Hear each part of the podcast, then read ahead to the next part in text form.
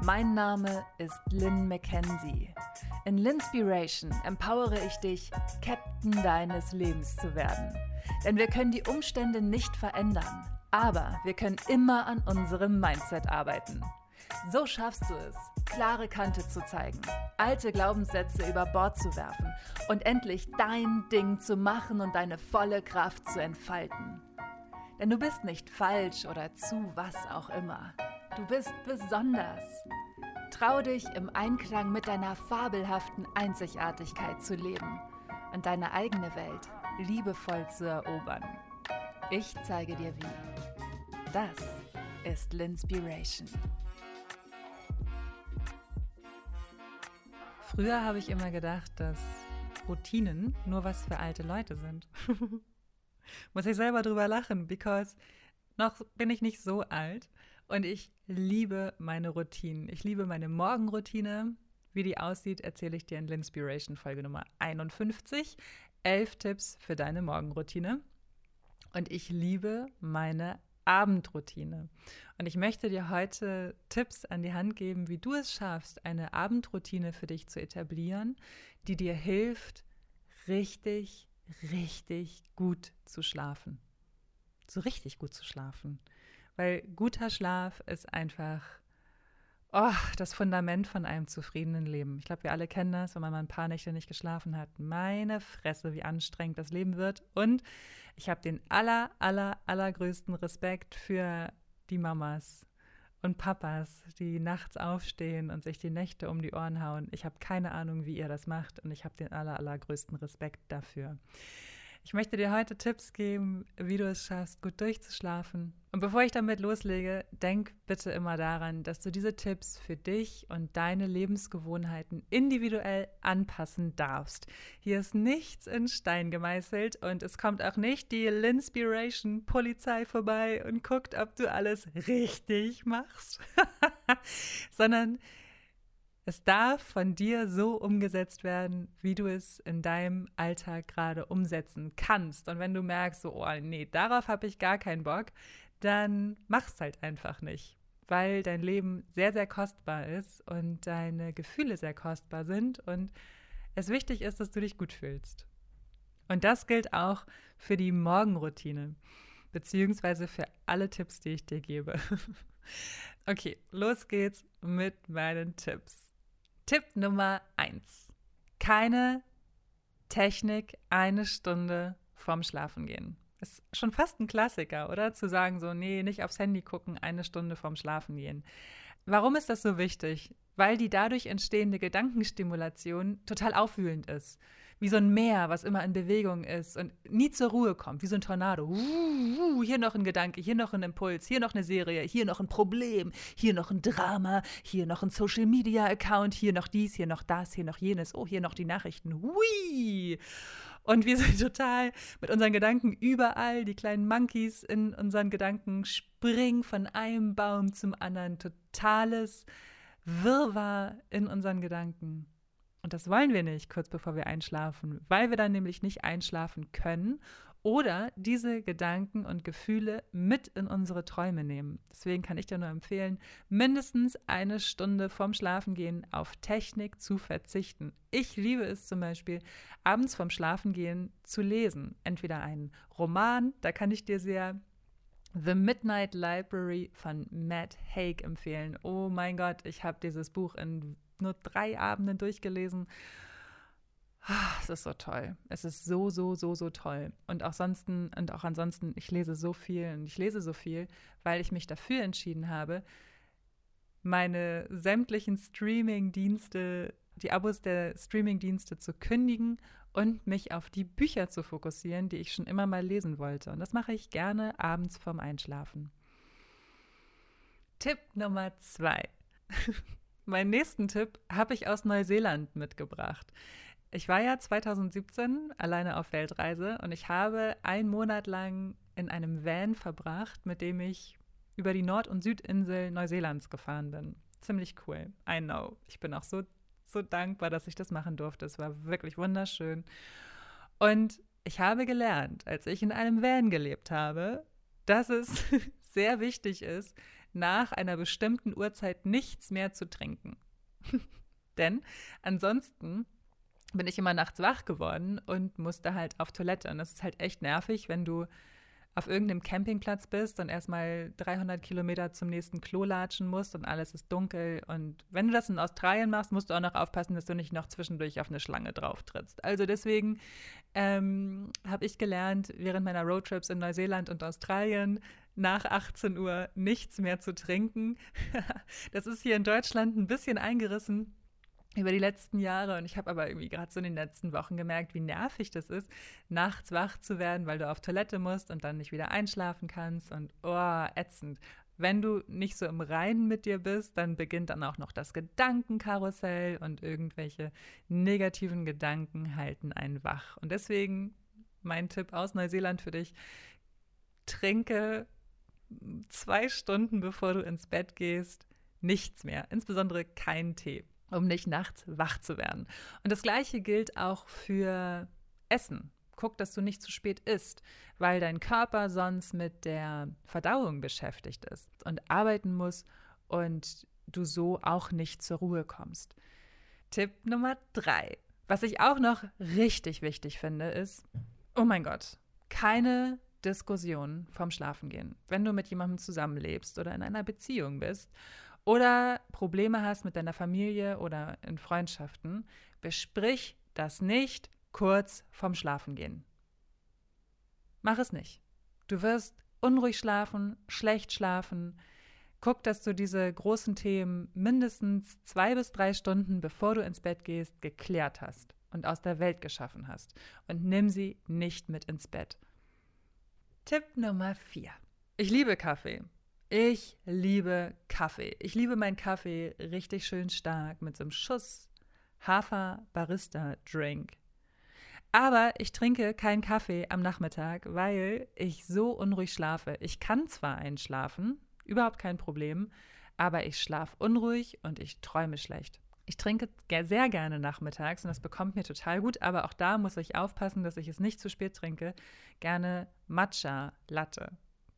Oh ja, ich liebe meine Matcha-Latte. Herrlich. Tipp Nummer 5. Alkohol ist auch nicht so richtig geil, kurz vorm Schlafengehen. Ich weiß, so ein Rotweinschlummer ist für viele ganz schön, aber ich persönlich, also zu der Zeit, wo ich noch sehr viel Alkohol getrunken habe, kann nur sagen, dass ich nachts so nach, also dass ich so ins Bett gefallen bin, so Kopf auf Kissen, okay, Licht aus, schlafen, tschüss. Hervorragend ging das im Rausch.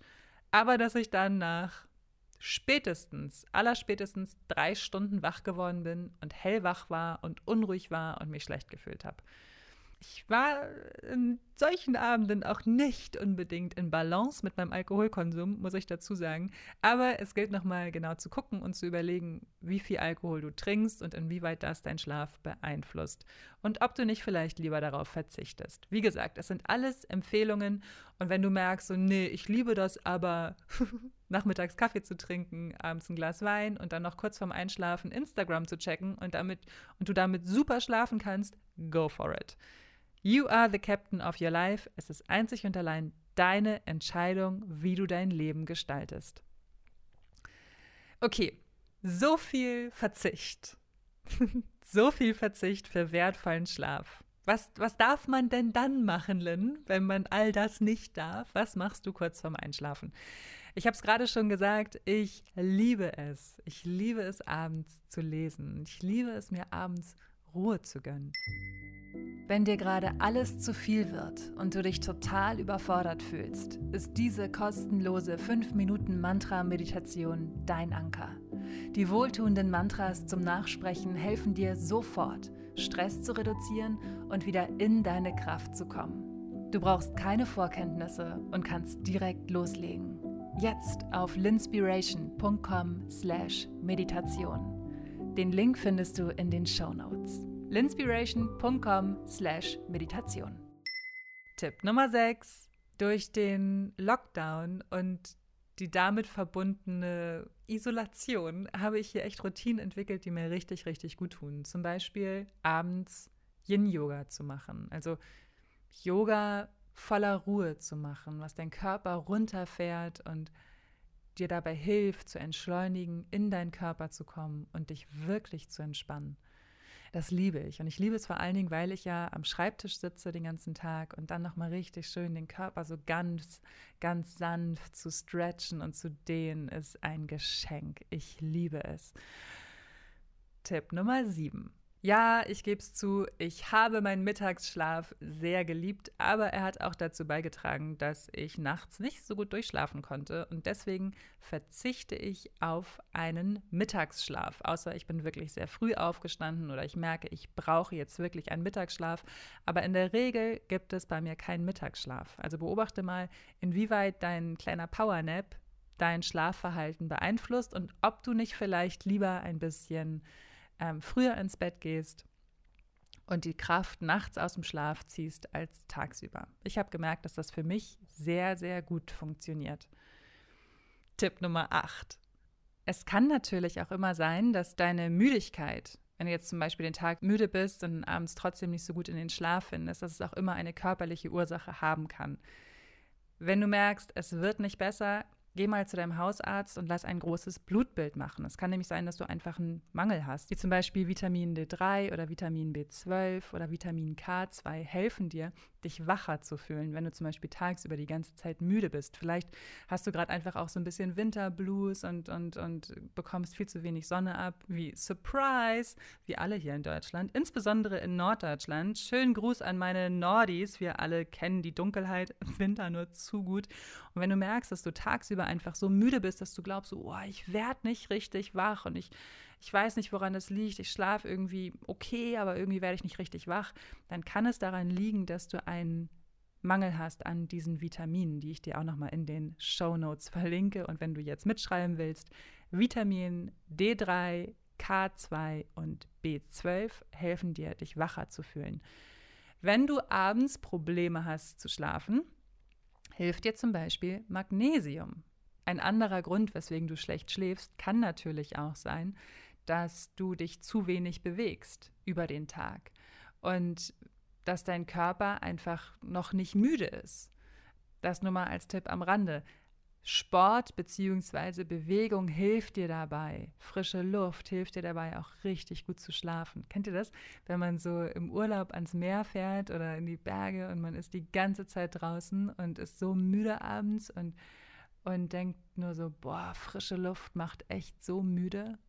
Und auch so dieses Wohlgefühl, was dadurch entsteht, dass wir in der Natur sind und dass wir draußen sind und im Einklang mit der Natur sind, finde ich, macht herrlich müde. Also schau dir einmal an, wie du deinen Alltag gestaltest und ob du es schaffst, dir Pausen einzubauen für Sport oder Spaziergänge.